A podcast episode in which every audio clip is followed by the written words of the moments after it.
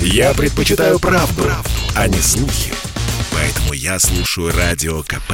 И тебе рекомендую. В последнее время стоимость поддельных сертификатов о вакцинации, которые мошенники предлагают купить в интернете, снизилась. Об этом говорят эксперты компании Группа IB. Они провели мониторинг. И только за последние две недели специалисты обнаружили около 13 тысяч предложений о поддельных документах. Сколько сегодня стоит QR-код о вакцинации, Радио КП рассказал ведущий аналитик группы IB Евгений Егоров.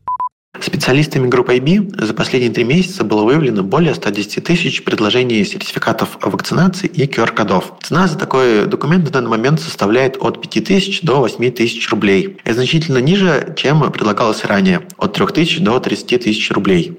Также мошенники стали торговать поддельными сертификатами о вакцинации детей от коронавируса. Покупатели якобы могут получить документ, в котором будет сказано о том, что ребенок прошел вакцинацию препаратом «Спутник М», продолжает Евгений Егоров. Совсем недавно стали появляться предложения по продаже сертификата вакцинации для детей младше 18 лет. В этих сертификатах прописывается, что ребенок будет привит вакциной «Спутник М». Цена такого сертификата на данный момент составляет от 7 тысяч рублей.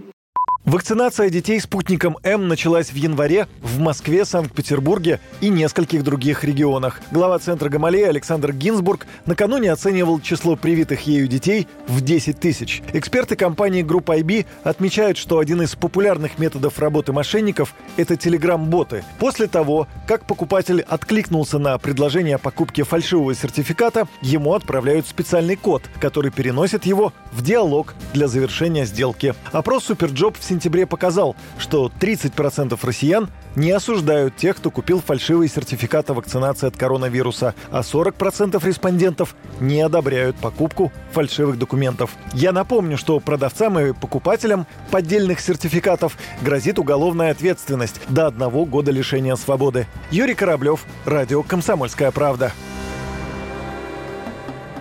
Спорткп.ру О спорте, как о жизни.